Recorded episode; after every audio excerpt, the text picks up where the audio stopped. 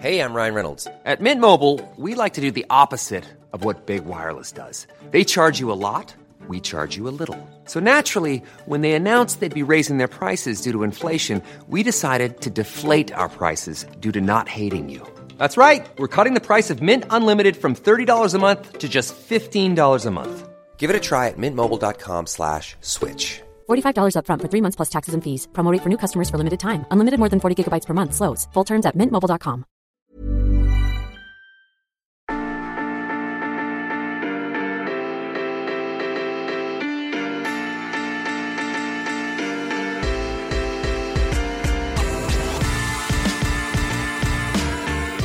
32, 33, 24, 3, 9, 23. Attention, inutile de prendre des notes, ce ne sont pas les numéros gagnants du prochain tirage du loto, mais bien les numéros des maillots de Magic Johnson, Larry Bird, Kobe Bryant, Allen Iverson, Tony Parker et Michael Jordan évidemment.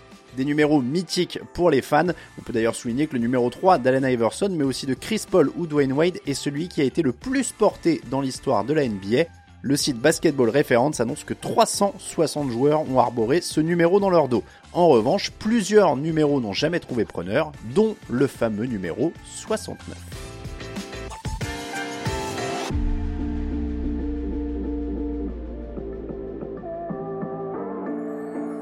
Pourquoi aucun joueur NBA n'a jamais porté le numéro 69 même sans avoir l'esprit mal placé, la question mérite d'être posée, surtout quand cet interdit tacite a failli sauter quand Dennis Rodman, qui d'autre que lui, a voulu casser les codes. Rodman a en effet bien tenté de se mettre en position, sans mauvais jeu de mots, de porter un tel numéro en 2000 lors de son passage à Dallas. L'ancien joueur des Pistons et des Bulls a plusieurs fois changé de numéro de maillot dans sa carrière, passant du 10 au 91 sans oublier le 73. Quand il arrive chez les Mavericks, Rodman porte le 70. Et ce n'est pas un hasard puisqu'il voulait porter le 69. Sauf que la NBA a dit non. Croyez-moi, je les avais tous imprimés, raconte le joueur dans une interview avec Entertainment Weekly en 2004. Et la ligue m'a dit hors de question.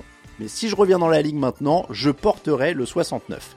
Et Rodman ne bluffe pas, le maillot existe bel et bien, c'est Mark Cuban qui l'a encore en sa possession. Dans une interview avec Matt Overton, Cuban, le patron des Dallas Mavericks, a révélé que le maillot numéro 69 de Rodman avait bien été brodé pour prendre sa première photo officielle. Et quand la NBA a refusé sa demande de numéro, Cuban a demandé à garder le maillot qu'on peut le voir enfilé au cours de l'interview en vidéo. C'est donc un collector assez unique, le seul maillot numéro 69 de l'histoire de la NBA. L'épisode Dennis Rodman a-t-il fait jurisprudence? Ce maillot est-il officiellement interdit ou tacitement seulement? Malgré les recherches de Basket USA effectuées en 2018, aucune trace de position formelle quant à ce fameux numéro 69.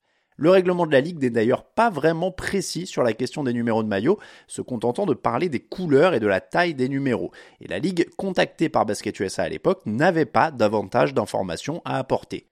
Quid des autres ligues américaines majeures alors? Eh bien dans le baseball par exemple, le 69 semble moins poser de problème puisque plusieurs joueurs l'ont porté principalement ces dernières années.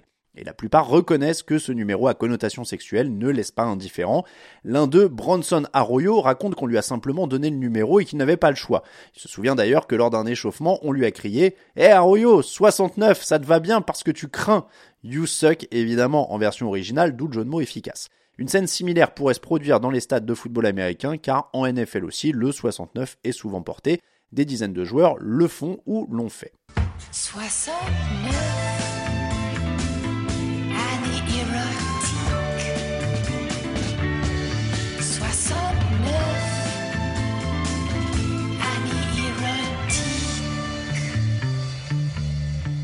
Pour revenir au basket, citons le cas de la NCAA, le basket universitaire, où le règlement est on ne peut plus clair. Le 69 y est formellement interdit, mais pas par puritanisme. Tout simplement parce que le championnat universitaire n'autorise que les numéros composés de chiffres allant de 0 à 5.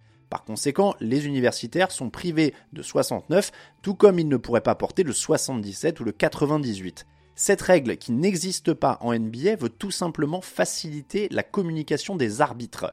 Pour désigner un joueur lors du signalement d'une faute à la table de marque, par exemple, 5 chiffres pour 5 doigts, c'est logique. Pour une faute du numéro 13, on montre un doigt sur une main et 3 sur l'autre. Impossible avec les chiffres supérieurs à 5. Par exemple, pour le numéro 6, il y aurait un 5 d'une main et un 1 de l'autre, ce qui pourrait être aussi interprété comme un 51, expliquait John Adams, un dirigeant de la NCA dans le New York Times. On veut être capable de signaler les numéros en une fois en utilisant les deux mains au plus. On se doute bien qu'un arbitre NBA a plus de peine lorsqu'il s'agit de signaler la faute de Jake Roder qui porte le numéro 99. On remarque toutefois qu'en NBA, plus on grimpe dans les dizaines, plus les porteurs de numéros se font rares la majorité des joueurs ont choisi un numéro compris entre le 0 et le 30, avec pour la plupart une signification évidemment personnelle.